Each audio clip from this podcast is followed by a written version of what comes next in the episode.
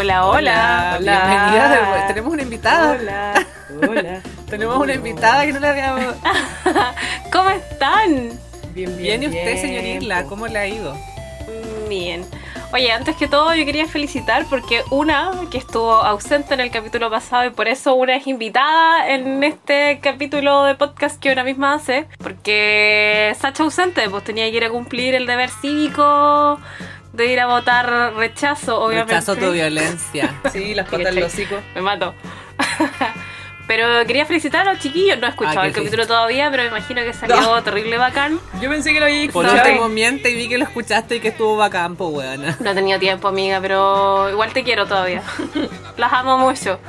Porque además que salió bacán y también agradecer obviamente a los chiquillos de Montaraz y a los chiquillos a Sopla la Vista y, y Ciencia en otras palabras por la visita, pues La verdad es que no te echamos para nada de menos. ¿Qué crees que te diga? No, no me importa. No, porque había una montonera de hueones que ya Estábamos llenos. daba lo mismo. Yo creo que lo pasaron terrible bien. De hecho, Sí. ¿sabéis qué? Yo quiero aprovechar este lugar, este momento para decirte que estás despedida.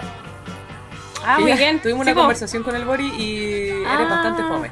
Así que te vamos a despedir. Mira tú, bacán. Oye, pero nunca me han pagado por esta wea, así que no me interesa, No, no, me me importa. importa. Mira este otro hueón. ¿Cómo está con esa? Yo no, a mí nadie me despide. Yo ¿Ya te creís tu Pac Shakur? Ah, pues. Tienes que ser como el ministro Víctor Pérez. No, no esperen que te echen, renuncia. El ex Ah, ministro ah, del sí, po, Interior. ex ministro. Y la boca te queda ahí mismo. Oye, el hueón. La hizo buena, sí, ¿eh? Se lo tengo que aplaudir. A mí nadie me despide. Yo me voy. Oye, ¿qué hora llegaste? Tú no terminaste conmigo, yo termino contigo. y se va ahí con su cajita, la típica gringa ahí con la planta, con los ¿A archivos, qué con la día, Constanza Millán? Me voy porque yo quise. Pobrecito, no va a tener que comer. Oye, pero lo bueno de todo es que. No a tener lo bueno de todo es que el ese, colegio. ese huevón era senador por Bio Bio Cordillera.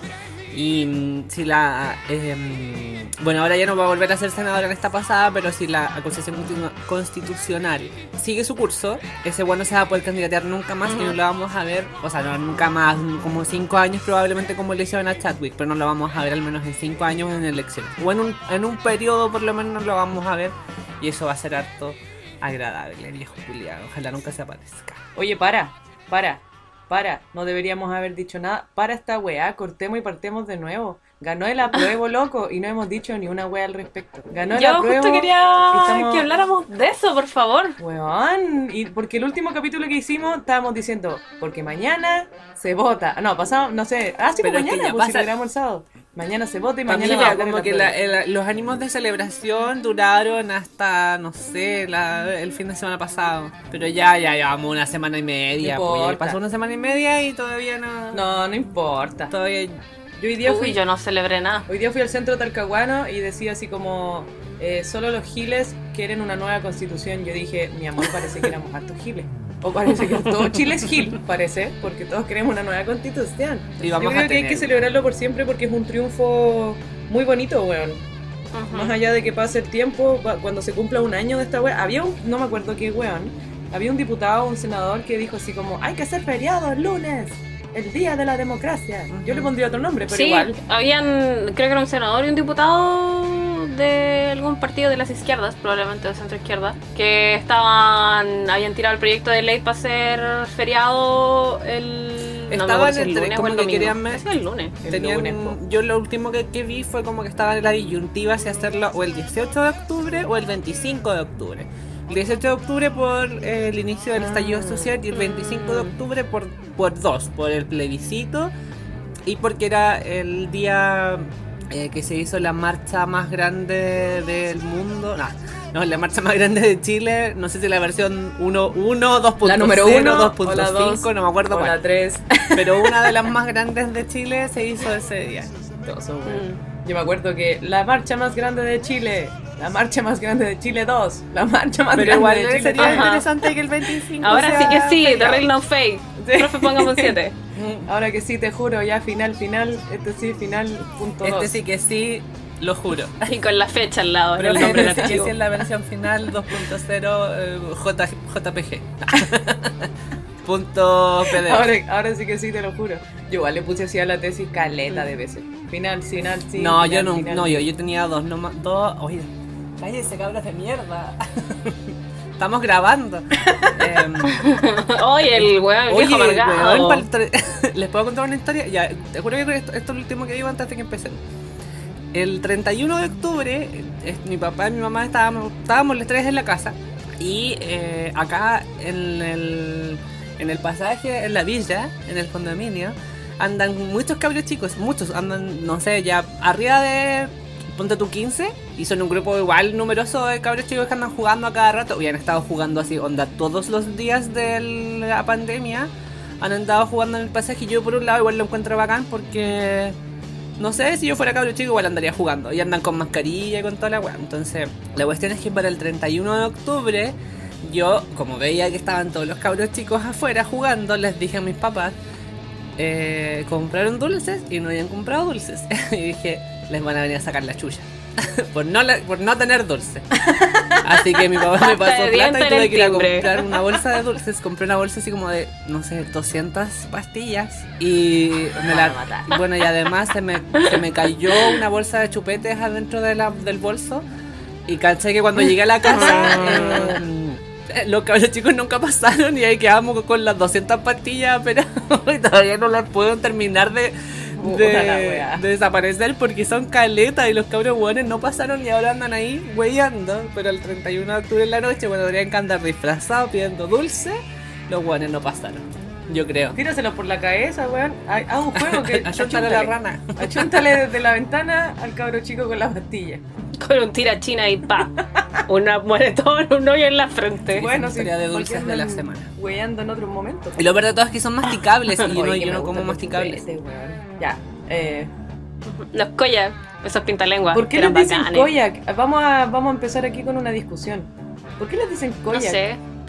Según yo es como una weá regional, ¿cachai? Que en Santiago creo que no les dicen las pastillas, les dicen como los dulces, los caramelos. Como, aló, ¿qué ciutiquez es esta? Caramelo, esa weá es como de Sí, los esa Rugrats. guas- Pero Koyak eran una, era una marca de, de chupetes.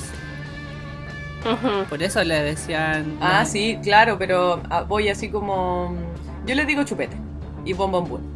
Ujú. Claramente bombombún y koyak Ah, no, yo le digo línea. Bueno, en otro lado le dicen lolis. Chupete. Chupete, pete.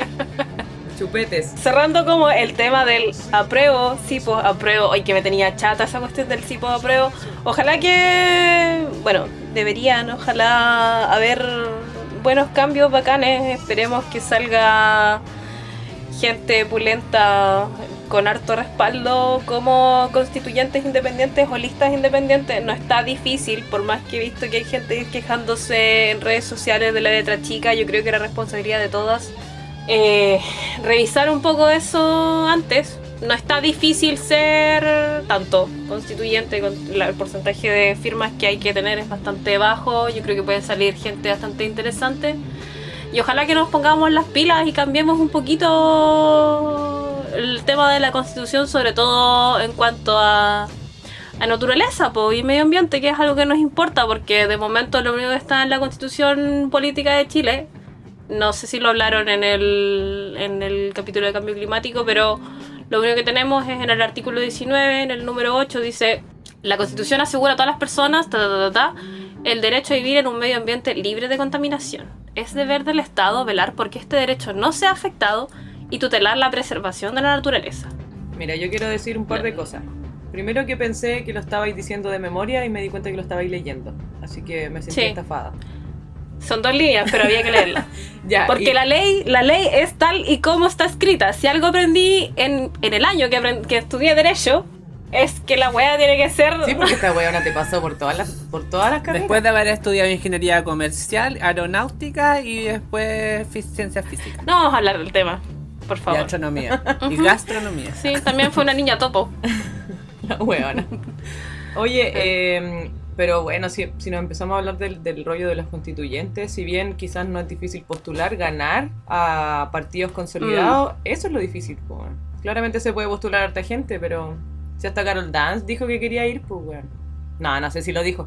No sé si lo dijo. Sí, no, pero ojalá que mantenernos firmes nomás de que hay varios políticos que en el fondo no nos representan y, y que a lo mejor varios independientes sí, po. Independientes, pero no individuales. Hemos visto un desfile de hueones. de- eh, hemos visto un desfile de no sé cómo decirlo, de zombies, como hemos visto que se han abierto sarcófagos durante estos últimos días, ya han salido las Marianas Elwins, han salido la- las Soledades Alvear, han salido los Pablos Longueiras, han salido un desfile de viejos añejos del año de la corneta que ya afortunadamente no están en los espacios de representatividad pero están haciéndose pasar como que son em, gente que no es de la elite política porque hoy día no están en un cargo de representación pública sin embargo han sido los La que han mantenido este modelo económico socio- socioeconómico durante tanto Ujú. tiempo cuando ellos también fueron gobierno o sea por favor no vengan con huevas ahora ¿cachai?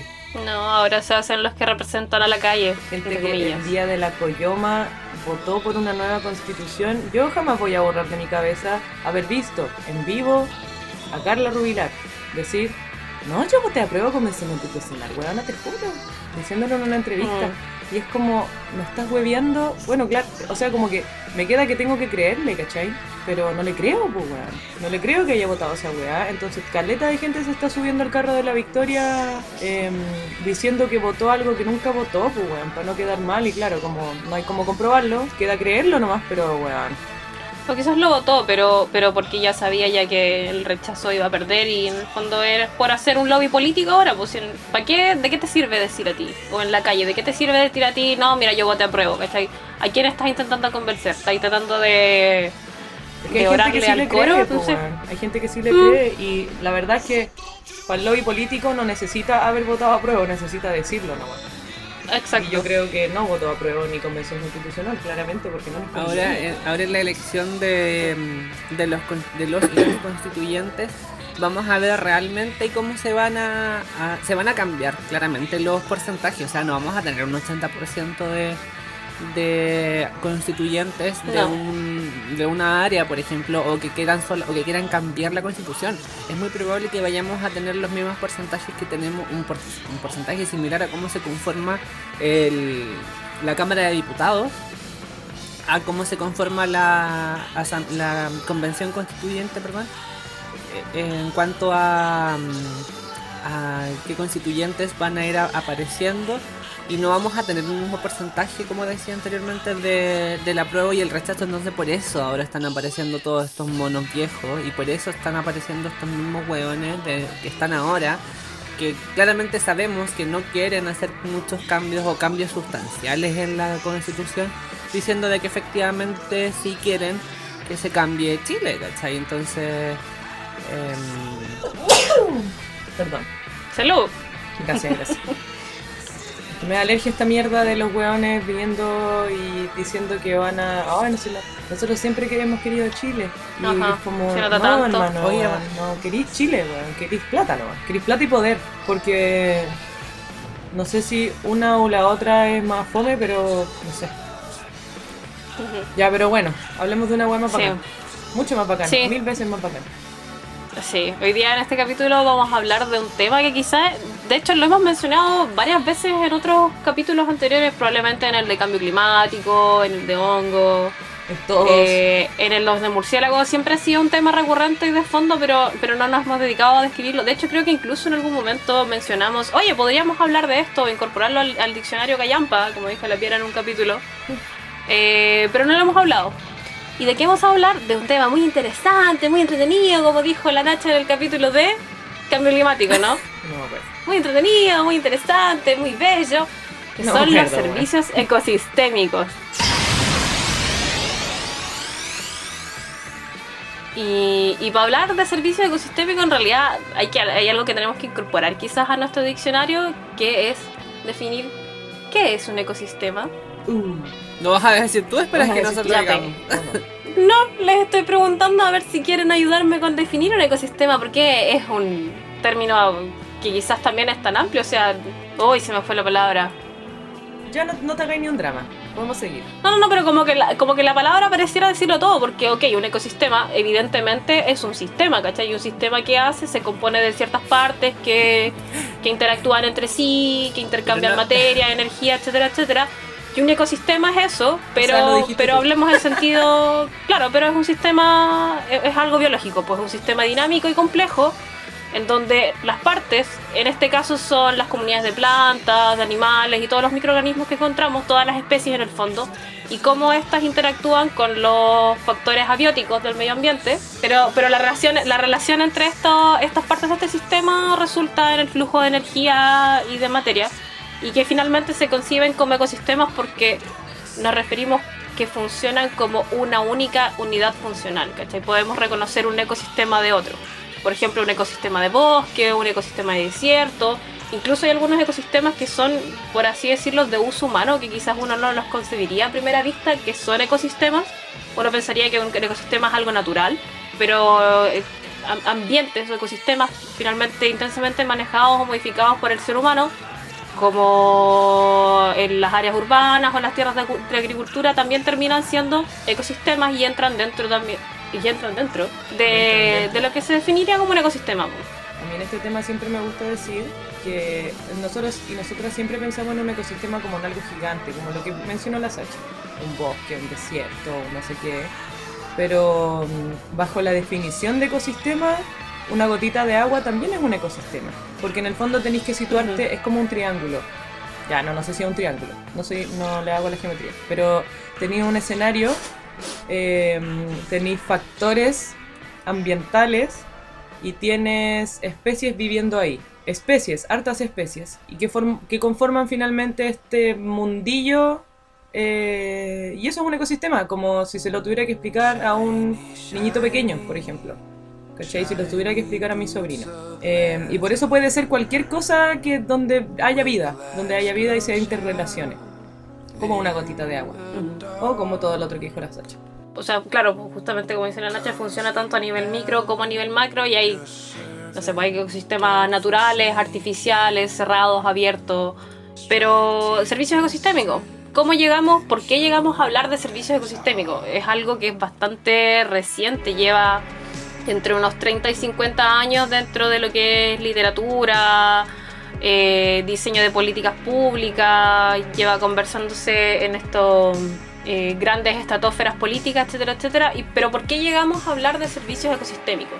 Como lo mencionamos en algún momento dentro del capítulo de cambio climático, el, bienestar humano, el buen vivir, etcétera, etcétera, tiene caleta de cosas, tiene muchas aristas. Vivienda, ¿cachai? Servicios básicos, salud, etcétera, etcétera. Pero también incluyen el sentirse bien y tener un, un medio ambiente saludable. Por ejemplo, que tengamos acceso a aire limpio, agua potable, lo que conversábamos recién del artículo de la Constitución. Algo que siempre hemos hablado en capítulos anteriores es que los seres humanos somos parte de los ecosistemas, somos parte de la naturaleza, interactuamos con ella, lo que hacemos o no hacemos nos afecta, afecta directamente al ambiente del ecosistema y viceversa, pues los cambios que nosotros efectuamos dentro del ecosistema y de la naturaleza también nos afectan a nosotros y nuestro bienestar. Por tanto, de partida solo por eso debiera ser un, factor importante considerar esto.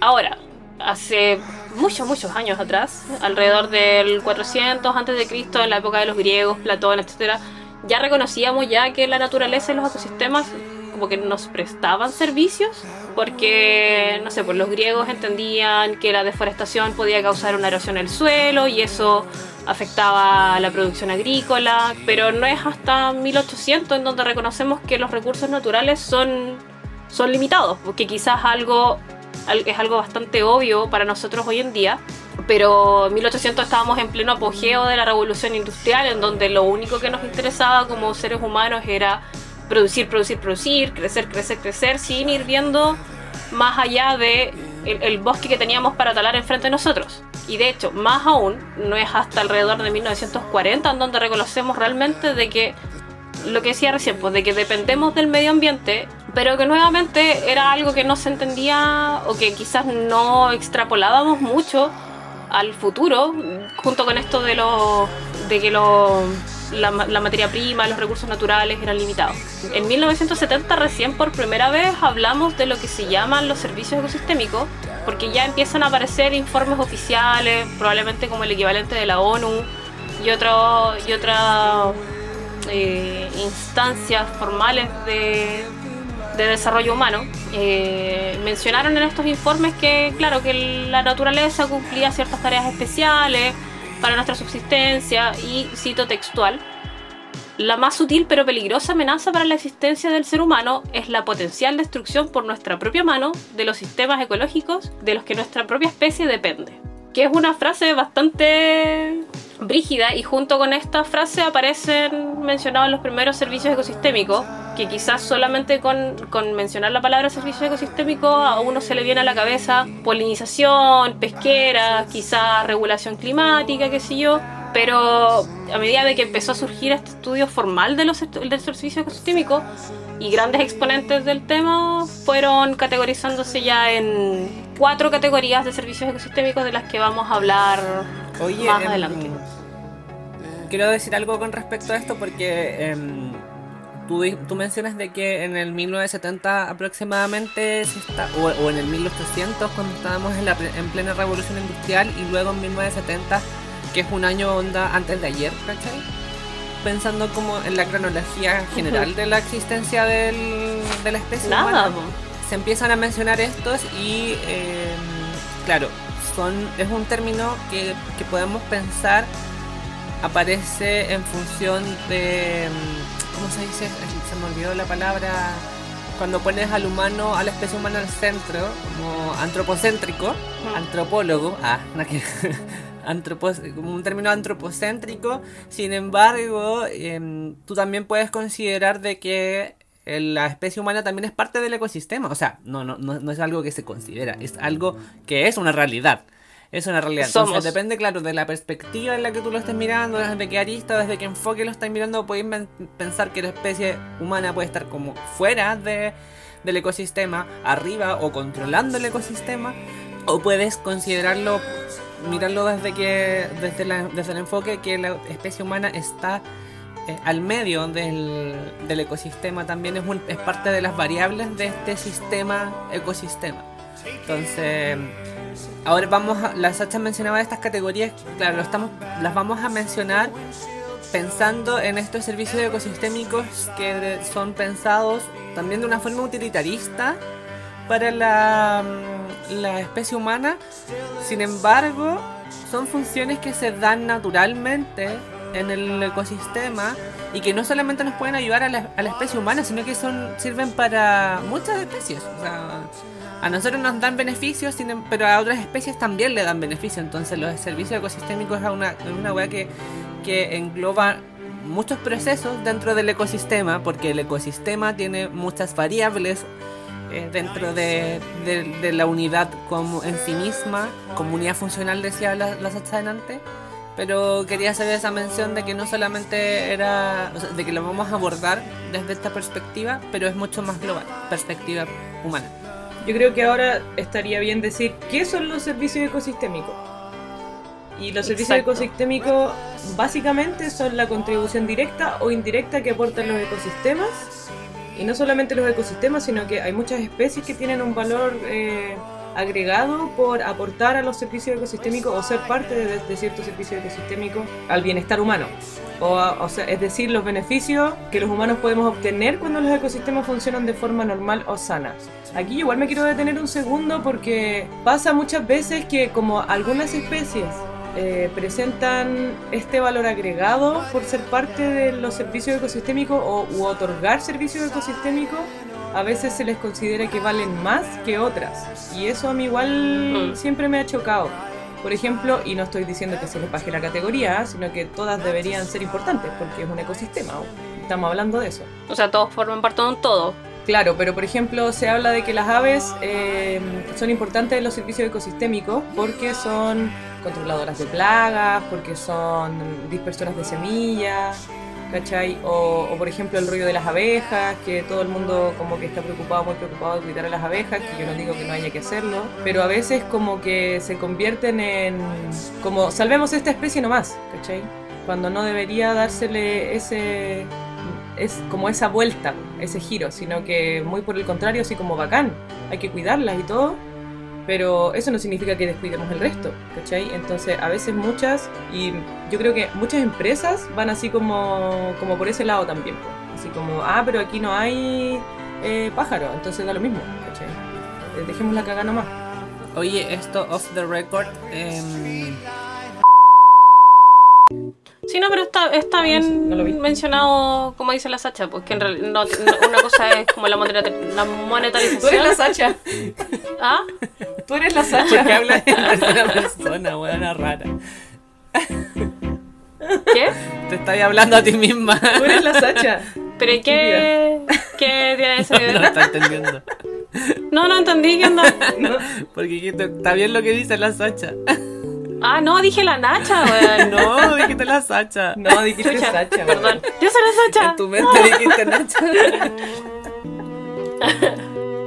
Ya, justamente como decía la Nacha, la lata es que todo este tema de los, de los servicios ecosistémicos se ha prestado para harto. Eh, al final del capítulo tenemos una especie como de punto de debate con respecto a eso, pero es importante recalcar que, que hablamos o la gente que ideó este tema de los servicios ecosistémicos no era para darle mayor importancia a alguna especie que otra, porque entendemos que hacia atrás, claro, los pájaros son importantes, pero ¿qué necesitáis para mantener la comunidad de pájaros? Un ambiente, Exacto. agua, ¿cachai? Necesitáis bosques o donde sea que habiten esos pájaros, entonces todo va súper interconectado porque así es el círculo de la vida, pues viejo.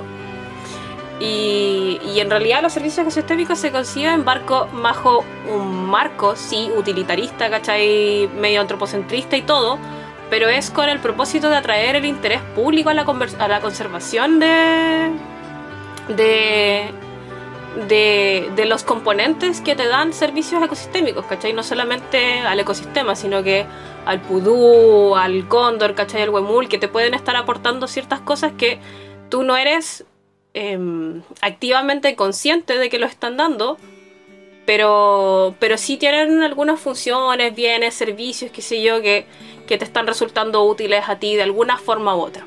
Entonces deberíamos reconocer el, valor intrínseco que tiene cada especie como parte del engranaje del ecosistema, tanto como el ecosistema en sí, elevarlo y todo el rollo de conocer para proteger cada una de las partes del ecosistema. Ahora, los servicios ecosistémicos se dividen en, en cuatro categorías, que son los servicios de provisión, los servicios de regulación, los servicios culturales y los servicios de soporte. Y cada uno de estos se, bueno, se desprenden algunos de otros. Por ejemplo, los servicios de regulación son bastante generales y luego vienen ya los servicios de provisión o los servicios de soporte y finalmente tenemos en otra esfera básicamente los servicios culturales. Y si los chiquillos quisieran definir esto sería bacán, porque aquí están en la, en la pauta numeradito. A ver, yo te la voy a leer. Hágame la cortesía, tenía que haber dicho. Los servicios de provisión son recursos y bienes que extraemos de los ecosistemas para construir, fabricar y elaborar todo tipo de elementos útiles para la sociedad. La sociedad. Por ejemplo, la madera, los productos bioquímicos, la medicina y el agua. El agua se ocupa para todo, medicina, eh, las plantas medicinales, por ejemplo, de donde se salen, donde salen la mayor parte de los medicamentos. Eh, la madera, para qué decir. Y mm, eso. pues, la carne, cualquier otro. En el fondo, los servicios Claro. de provisión te dan bienes, bienes tangibles. Provisiones. Claro. Un escaño más arriba vienen los servicios de regulación, que son los servicios que se encargan de, valga la redundancia, regular los fenómenos o, lo- o los acontecimientos naturales. Por ejemplo, eh, la regulación de la calidad del aire, la regulación del clima, el ciclo del agua, el- la regulación del proceso de erosión, incluso la regulación de peste, aló, coronavirus, polinización, la regulación, regulación de algunos riesgos naturales.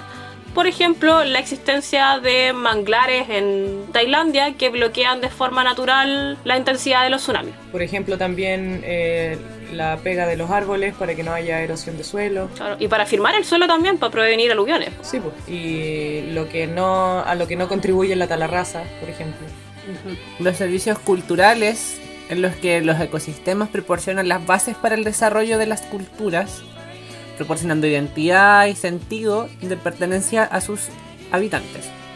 En este caso están contemplados los aportes a los valores espirituales y religiosos, valores estéticos, recreación y ecoturismo.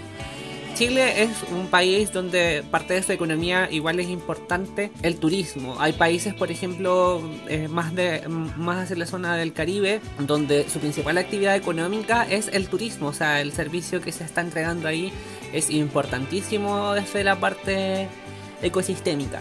Y en el caso de la, de la espiritualidad y lo religioso, y lo religioso por ejemplo, la conexión que tienen los lafkenches con la comunidad lafkenche con el mar, por ejemplo, la comunidad que tiene, o sea, la, la, conexión que tiene eh, la comunidad mapuche con eh, árboles específicos o bueno con la tierra en general pero podemos hacer la conexión en, en específica con, eh, con el pehuen con el canelo por ejemplo entre otros. Y los servicios de soporte finalmente en que los ecosistemas mantienen procesos de mayor escala que dan soporte a los demás servicios, por ejemplo el ciclaje de nutrientes, eh, para la fertilización, o sea, para mantener suelos fértiles, la producción de oxígeno, la producción primaria que se da por parte de las algas, entre otros.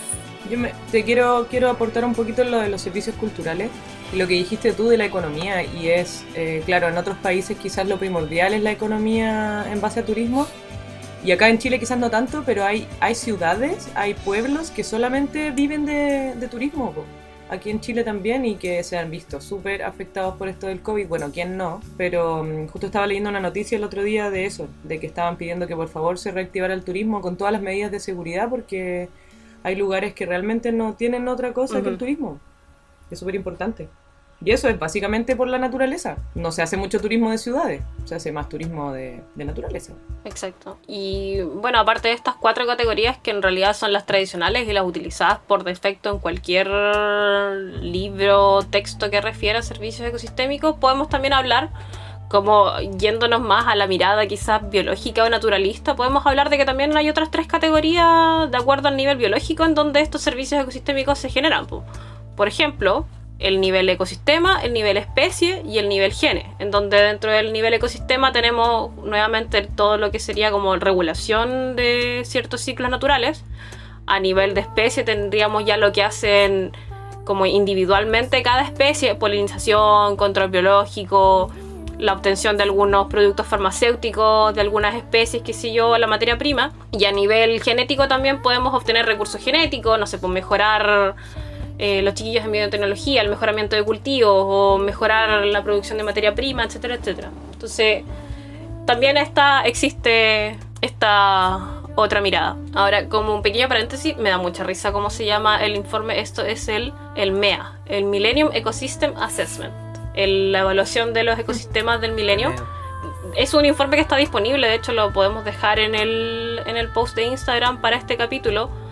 Tiene 50 páginas, pero la verdad es que leer una o dos páginas ya te deja bastante claro cómo es el panorama actual de la evaluación de los servicios ecosistémicos y pone un poco de enfoque como en lo importante que es ir cambiando un poco el paradigma porque evaluaron 24 de los 27 servicios ecosistémicos al menos que se hablan en la literatura tradicional y 15 de estos, o sea, el 60%, 60% se está degradando, a pesar de que, o, o- no está siendo utilizado de manera sostenible, a pesar de que tratamos de darle este enfoque al, a valorar los servicios ecosistémicos, aún así los estamos maltratando y es bastante difícil dimensionar el efecto que va a tener la degradación, por ejemplo, del, del ciclo del agua con el agua dulce, como, como materia prima y como servicio de regulación. La purificación del aire o la purificación del agua, eh, riesgos a nivel de clima local. Y particularmente eh, uno de los incisos de este informe habla de que eh, la degradación de los, de los servicios ecosistémicos está contribuyendo al aumento de las desigualdades y a las disparidades entre grupos de personas, que además usualmente suele ser el principal factor causante de pobreza y de conflicto social, porque las zonas en donde se están degradando más rápido o de peor forma los servicios ecosistémicos son justamente la- los países con, con economías más tercermundistas que más recaen en, en materia prima o en exportaciones de materia prima como los nosotros. recursos naturales. Ajá, naturales. Y que claro, porque, porque el- el- en el fondo el problema que estamos teniendo es que estamos cambiando, no sé, pues el uso de suelo, estamos cambiando el- los ecosistemas bosque por, por, por ir. Porque claro, algunos van en algunos servicios ecosistémicos van en bajada y hay otros van en subida. Por ejemplo, a lo mejor los servicios ecosistémicos que dan aprovisionamiento van en subida, pero los servicios ecosistémicos relacionados al bosque van en bajada porque estamos talando como dijo la Nacha adelante, a la raza, bosques enteros, mermando en los servicios ecosistémicos que nos pueden dar estos bosques en favor de cambiarlos por, por cultivos. Y claro, los cultivos también nos están dando servicios ecosistémicos y está mejorando ese valor o ese factor, pero en, en, en desmedro de este otro. Y muchas veces más que por cultivos, por ganadería, por pasto para las vacas. ¿Qué pasa como con estas dos cosas? Pues el, el cambio a, a ganadería o a, o a agricultura, el efecto sigue siendo terrible. O sea, claro, pero a lo que voy es que es mucho más por ganadería incluso que por agricultura. Y eh, también es chocante eso. Hay más pasto para las vacas que verduras para la gente. ¿Cachai? ¿Para qué? Para que para Claro. comer carne. Gran parte de los bosques tropicales, de la selva tropical, eh, ahora es pas- pastizal para las huacas.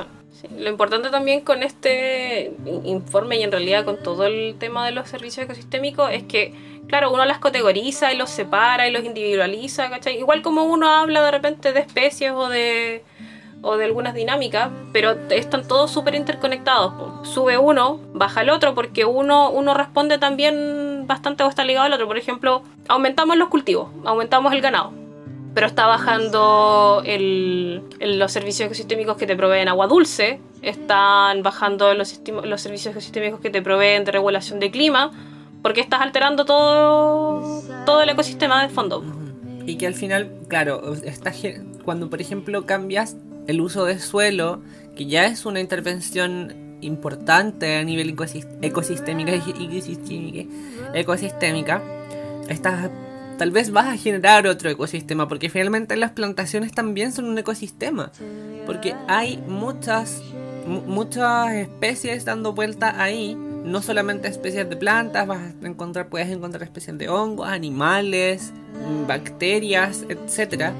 Que el problema es que, claro, no son, eh, no son nativos y va en desmedro de ecosistemas que ahí estaban y ecosistemas que entregaban otros servicios que también eran igualmente funcionales o igualmente importantes que los que pueden entregar estos.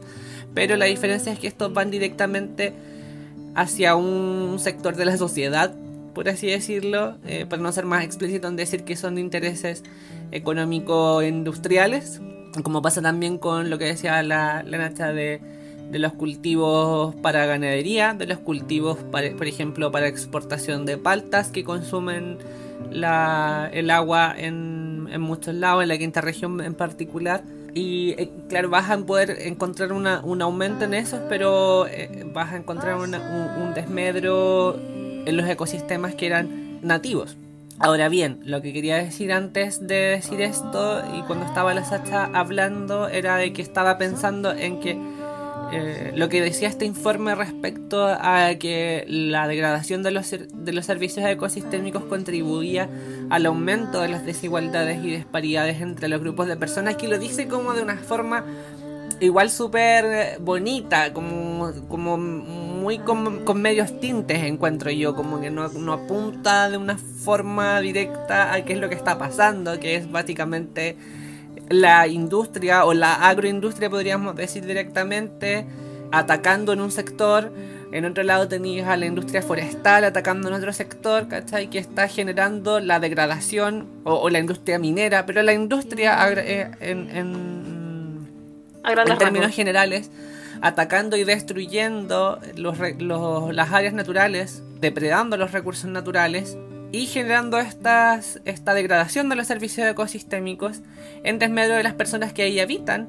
Cuando, por ejemplo, eh, lo que conversábamos en la semana pasada, en el capítulo pasado sobre los objetivos de em, de desarrollo sostenible de la- planteados por las Naciones Unidas hacia el 2030, donde había que reducir las desigualdades para poder avanzar en controlar el cambio climático, que es algo tan, tan grande y que con algo tan pequeño se puede avanzar, porque ahí está la muestra, ¿cachai? O sea, tenía ese tipo de desigualdades que son reales, que están pasando y que pueden aportar incluso a controlar el cambio climático. Claro, es que en el fondo todo esto está interconectado.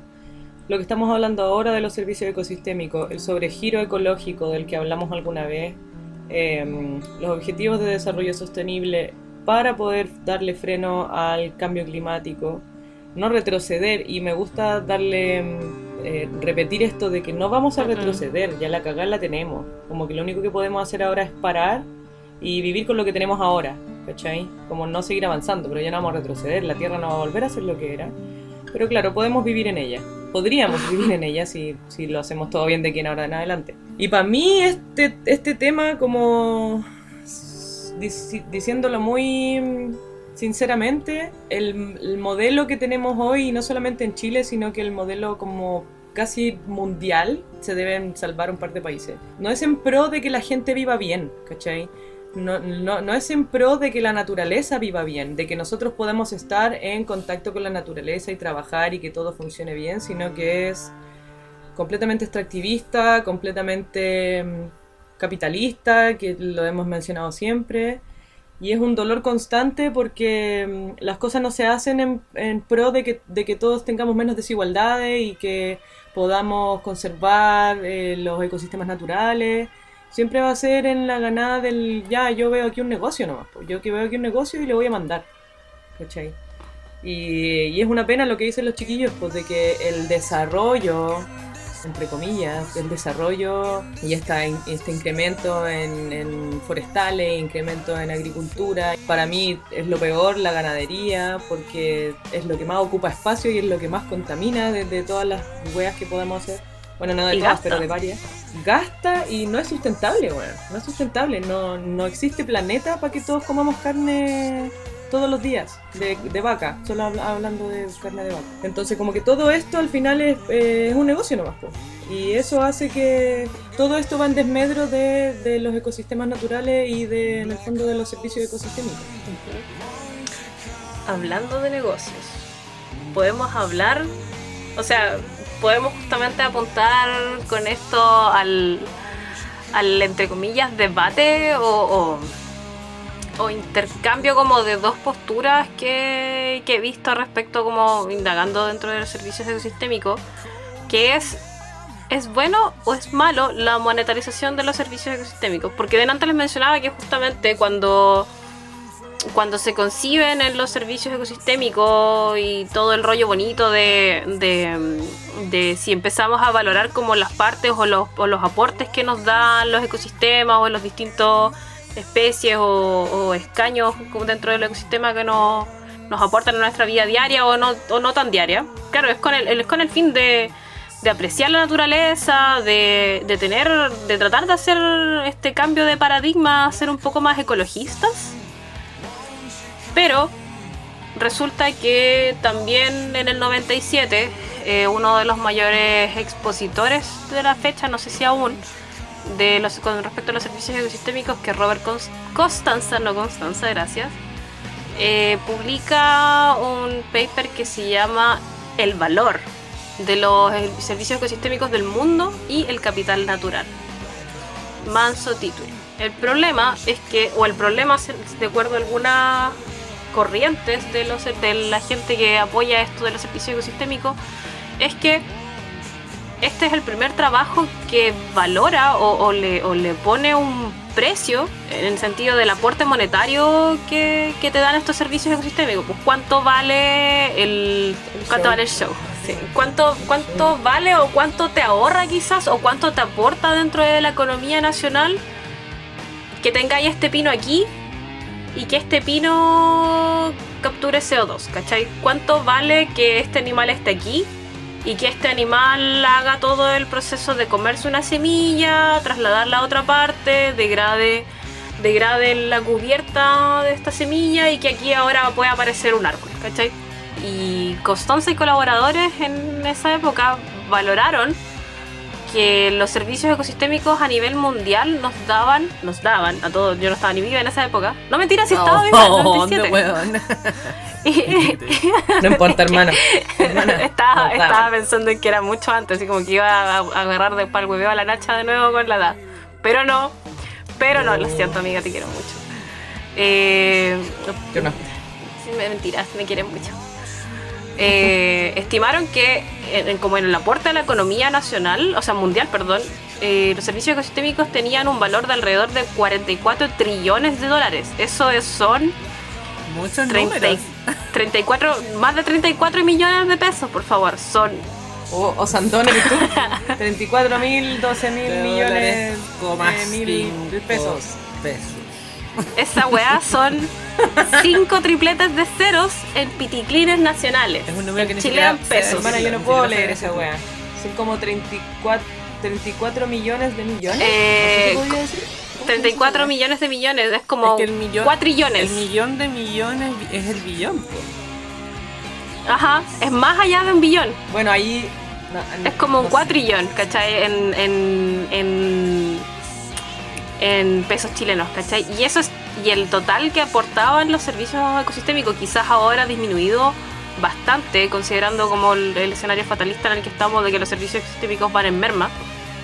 Pero en esa época era tres veces más que el Producto Nacional Mundial, que eran 24 trillones. O sea, ¿de qué estamos hablando? Los servicios ecosistémicos nos aportan caleta y nosotros ahí despilfarrándolo y deforestando y, y haciendo como que aquí no pasa nada.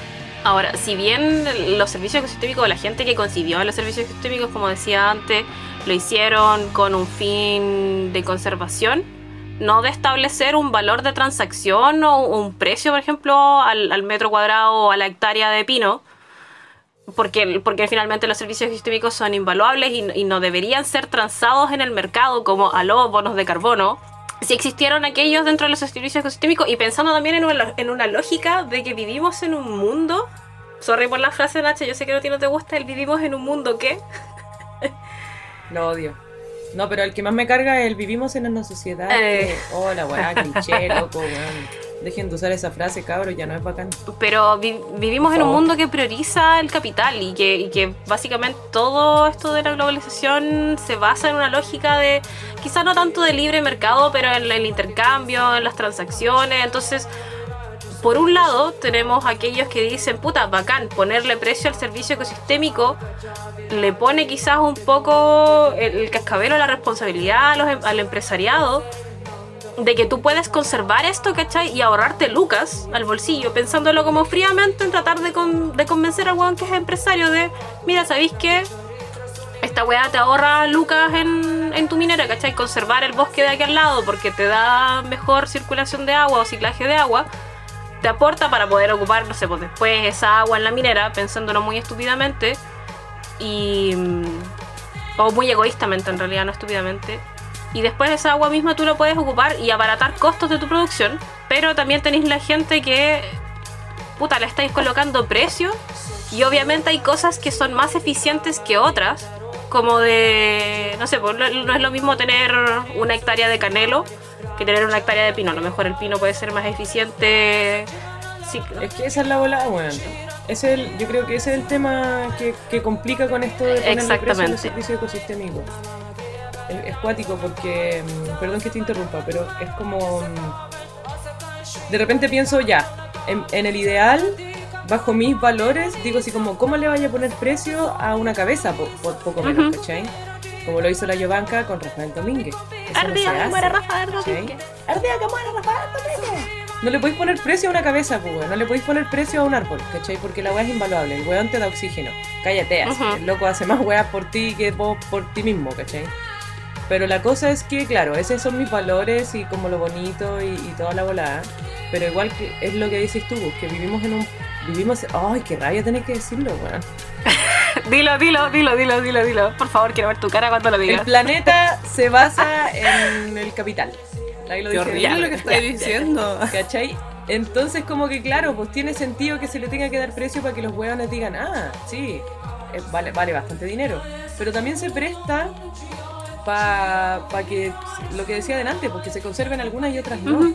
Además que el, el, el idílico de pensar así como, eh, bueno, voy a conservar a este canelo o no voy a poner pino aquí porque necesito el agua, es una weá muy a largo plazo, ¿cachai? Y los locos no les interesa esa weá porque todo lo ven a corto plazo.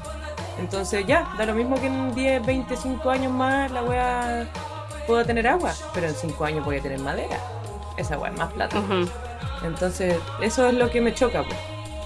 Y claro, por, por algo es un tema a debatir, pues, porque es Yo complejo. no estoy de acuerdo. No estoy de acuerdo ni con lo que dijo la Sacha, ni con lo que dijo la Nacha, ni tampoco tengo por qué estar de acuerdo con lo que piensa. Estamos claros. Como dijo Carlos No, Caselli, claro. no tengo por qué estar de acuerdo con lo que piensa. Eh, Mira, a mí no me gustan nada esas weas hippies de que, ay, que cómo le vamos a poner precio a una wea. No, a mí no me gusta. Yo no, no- yo creo que yo me quiero ir un- como un paso antes. Vamos a partir porque aquí nadie es hippie. Perdóname. partir un- no me es importa, hay gente que no se baña es hippie. Yo quiero partir un paso Yo antes. no- yo sí o me es baño. otaku. Un- no, no hay más opciones. O es otaku o es hippie. Si no te bañas, eres otaku o eres hippie. Una un paso anterior a eso.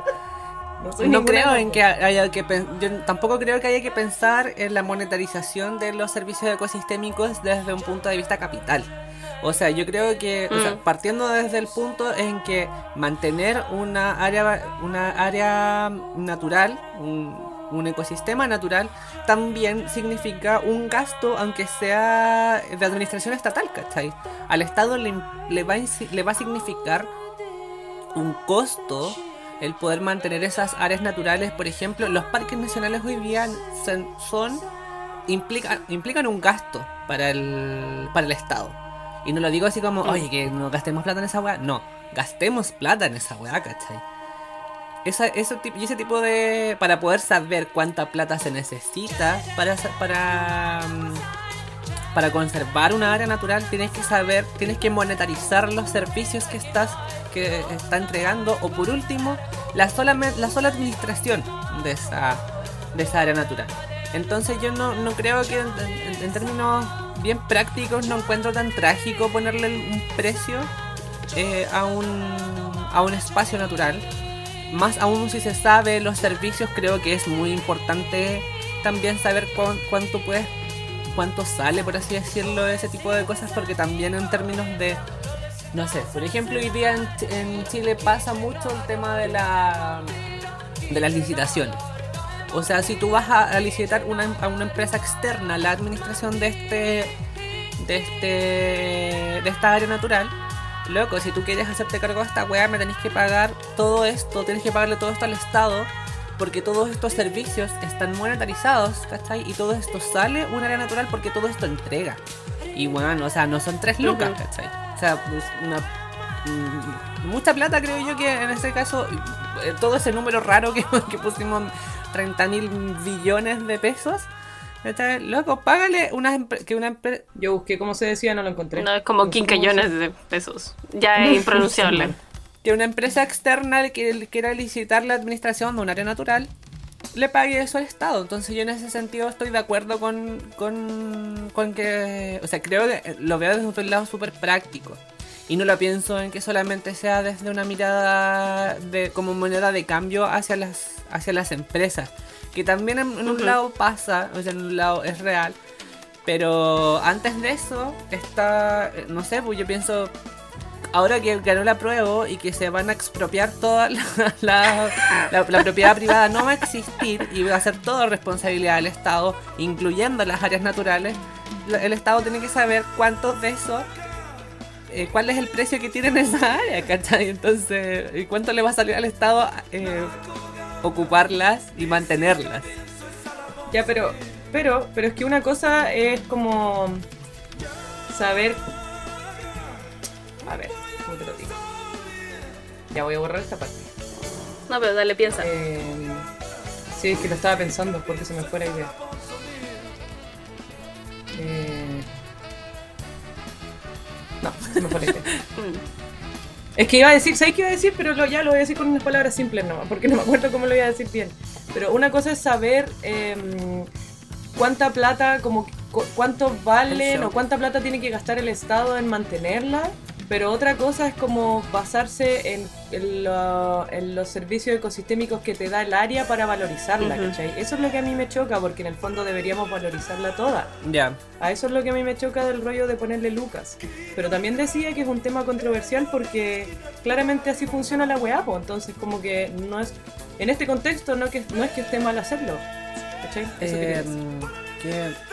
Puta, se me olvidó lo que te iba a decir.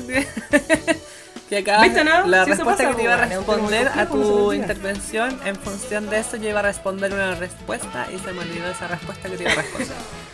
Pero iba, No. iba, Ya no importa, continuemos porque ya llevamos harto rato. iba en el sentido de que... em, se me olvidó ahora lo que dijiste. Yo No tampoco tienes sé por lo que estar de acuerdo con lo que dijiste. Espérate, no, es que dijiste algo de... Lo que pasa es que son dos cosas. Uno es el costo como de mantención al área natural, ¿cachai? Y lo que apunta más los servicios ecosistémicos o la monetarización de los servicios ecosistémicos es a cuánto te aporta como la producción neta de este ecosistema, pues, ¿cachai? Como que eso era lo segundo que decía la Nacha y que no estaba de acuerdo con, con valorizar eso. Pero justamente eso es lo importante, porque si yo le puedo poner un valor a lo que me aporta este, este ecosistema, ¿cachai? En, en cuanto a servicios ecosistémicos, va, a importar más, más, pues, justamente. Claro, quizás no debería aportar más porque eh, finalmente todos importan, ¿cachai? La idea no es, ah, mira, nos aportan más los servicios ecosistémicos monetariamente de los bosques. Bosque de Valdiviano, lo que sea. Entonces transformemos todas las weas en bosque, ¿cachai? Cosa de que tengamos más... No ganancia, porque no es, no es algo que yo esté valorando después así como que, ah, mira, me llueve lucas después de, de que el ecosistema hace su pega, ¿cachai? Y anualmente me ahorra, o me ahorra al Estado esta, esta inversión en plata, ¿cachai? Como en, en, en desarrollo público. Igual sí, un poco poco sí, pero, pero, pero también es complementario porque este ecosistema no lo hace todo. Necesito este ecosistema, este ecosistema B, ¿cachai? Este ecosistema C, porque además uno- los, inter- los ecosistemas interactúan también entre sí. No me acuerdo cómo, profe. Lo siento, profe Saldaña, no me acuerdo, pero, pero sí. Pero claro, todo tiene, cada uno tiene su, su valor intrínseco y, y en el fondo no los servicios ecosistémicos y valorarlos también nos permite como valorar cómo inciden estos en nuestra calidad de vida. Entonces a lo mejor monetarizarlos no es malo, ocuparlos como moneda de cambio, sí, dependiendo en dónde y en cómo, porque lo, lo penca que se da es que esta cuestión sirve para hacer ciertos vicios. A mí me da con esta cuestión de los bonos de carbono que tú podéis vender un bono de carbono porque cada país tiene no es tanto el servicio ecosistémico, pero sí es en base a los bienes y servicios que te genera un ecosistema, en donde ya pues tú podís contaminar esta cantidad, porque obviamente lo- los ecosistemas de tu país te lo pueden reciclar, pero si tú no contaminas todo eso, en, en términos muy simples, si tú no contaminas todo lo que tú puedes contaminar para que se recicle, tú puedes vender ese excedente a otros países para que ellos sí contaminen eso. Una mierda, Claro, es una mierda. Entonces lo que está sucediendo un poco con esto de los, de los servicios ecosistémicos y su monetarización es que tú lo estás ocupando como moneda de cambio. Por ejemplo, hay países que están pagándole a otros países por, por mantener ciertos ecosistemas. Por ejemplo, Estados Unidos le paga hace por lo menos 30 años atrás a países como Costa Rica por mantener bosques, ¿cachai? Les estaba pagando 42 dólares por hectárea para mantener bosques. Pero también pasan cosas, entre comillas, bonitas, ya que Costa Rica en la época en donde Estados Unidos le empezó a pagar por estos servicios ecosistémicos o mantener estos ecosistemas para que sigan proveyendo estos servicios ecosistémicos, Costa Rica era un país que tenía una mayor tasa de deforestación y desde que les empezáis a pagar, Costa Rica baja la tasa de deforestación hasta el nivel más bajo a nivel mundial. Y hoy en día es uno de los países que mejor tiene conservados sus ecosistemas forestales por este incentivo monetario, básicamente. Y de hecho, Igual ahí, párate en batuco, párate en batuco. La cosa de, lo- de las hueas de carbono no es que yo esté de acuerdo porque la verdad desconozco el tema y me gustaría que lo habláramos más a profundidad. Pero sí es así como decís tú, como de que ya, yo eh, le vendo los que no contaminé al otro para que lo contamine. Es una Ya, simplificación. Cuando decimos contaminación, no, claro, claro, no, sí me imagino, pero agarrándome de eso, si fuera solo así, ¿cachai? Y si estuviéramos tomando en cuenta el rollo de la carbono neutralidad, no sería tan terrible, ¿cachai? Porque en el fondo, de alguna manera, igual los países van a contaminar, sí, igual Ujú. vamos a contaminar, ¿cachai? Pero siempre y cuando todos nos mantuviéramos, todos y todas nos mantuviéramos como a los niveles de carbono neutralidad, quizás no sería tan terrible que ya, hoy día ya, yo hoy día no gasté todas mis monedas, ¿cachai? Te paso una moneda para ti, para que no gastemos más, ¿cachai? Para que estemos bajo esos parámetros. Ahora, no sé si es así, porque no, no me he informado al respecto. En la práctica se si supone que es así. En la teoría tú no deberías poder vender estos créditos de carbono o bonos de carbono, ¿cachai? Porque en el fondo es lo ¿Te que tiene... como legalmente?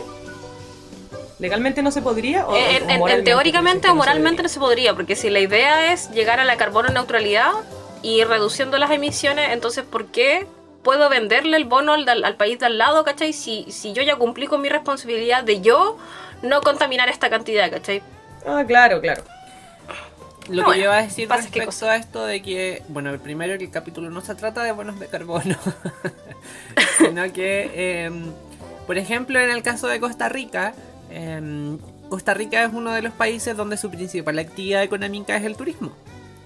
Entonces, mantener una, lo- las, áreas, las áreas naturales conservadas para que su principal ingreso implica, o sea, perdón, vuelvo a decirlo, tener un, un, que, tu, que tu principal actividad económica sea el turismo y que en realidad la mayoría de la gente busca el turismo natural porque en realidad igual Costa Rica es súper lindo, tiene un clima igual bacán, caribeño, tropical. Entonces, Pero es básicamente por eh, la, la, claro, la, la Mm. biodiversidad que existe en, en las áreas tropicales es mucho más rica que en áreas subtropicales. Entonces, vamos a encontrar ahí weas más hermosas a nivel de naturaleza. No quiere decir que el otro sea más feo, pero va- podemos encontrar más. A eso voy. Eso lo podemos hablar otro día.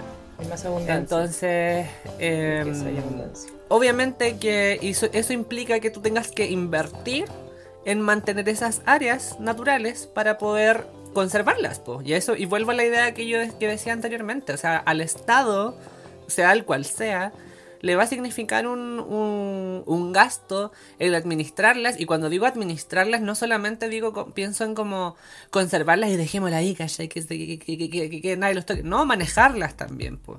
Como es en, esto, en estos casos, donde implica eh, también que sea un, eh, una fuente de ingreso para las arcas fiscales.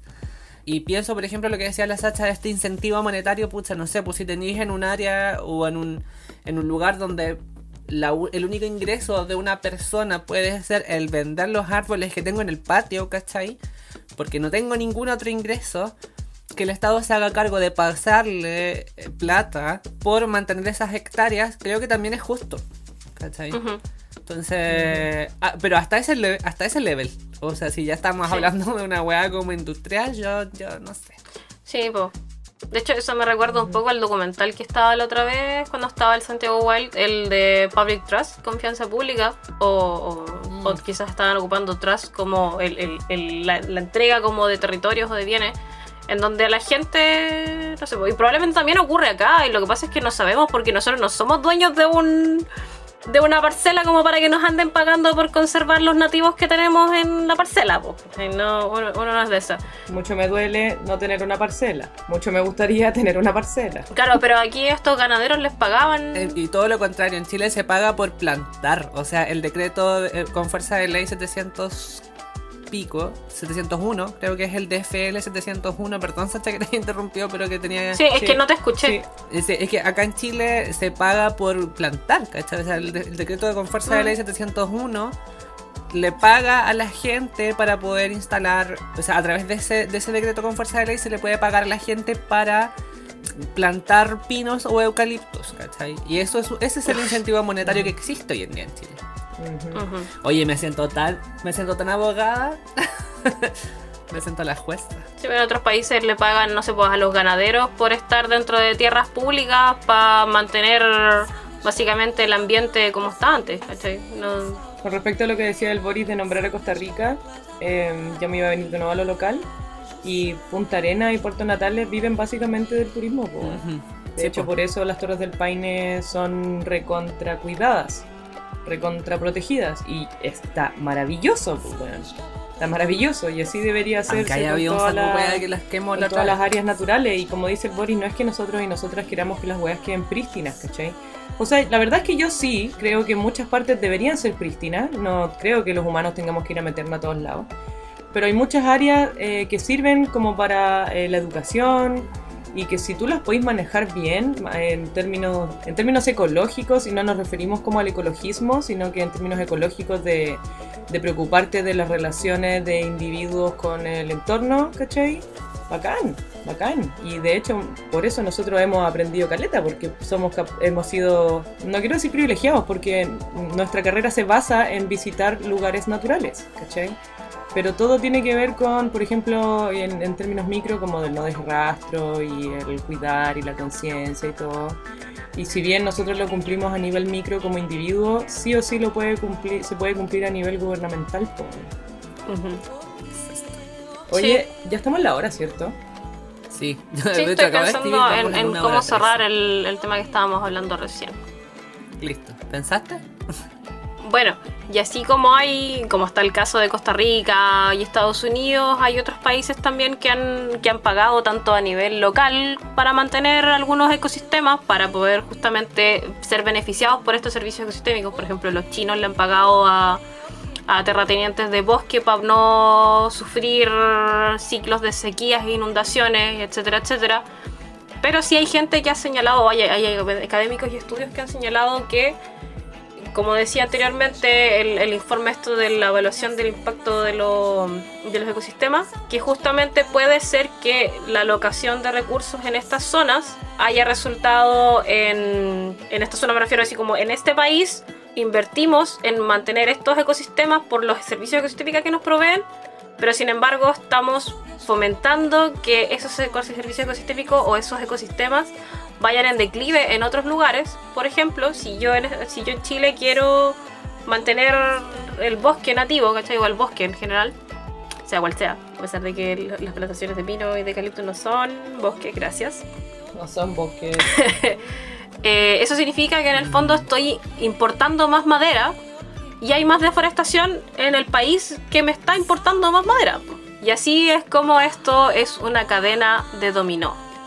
Ahora, también voy a dejarlo por ahí porque gracias a ResearchGate y, y no sé cuantito Rojas y no sé cuantito, no sé cuantito Pérez Rincón, porque tienen un, el primer capítulo de este libro está gratis y una que es siempre rata, nunca en rata, accede a estas cosas, a pesar de que si no, igual uno se mete por Saija para leer estas cosas. Me, me valen las barreras cibernéticas y las barreras de pago para los journals científicos. Ellos justamente recalcan que, que este enfoque como monetario, me- medio mercantil hacia la, la conservación de la naturaleza, nos ha resultado en una conservación más bien débil en vez de hacer una sustentabilidad fuerte, porque justamente lo que decíamos recién de que vivimos en un mundo Oh, eh, globalizado y que está inserto en este, en este régimen social económico y que en vez de proveernos, porque claro, nos ha dado estas betas de, de invertir plata en, en mantener estos ecosistemas, en valorar ciertos servicios ecosistémicos, porque finalmente nos están aportando bastante dentro de ya sea el Producto Interno Bruto o dentro de la calidad de vida de las personas. Sin embargo, estas cosas no nos han permitido desafiar el modelo actual.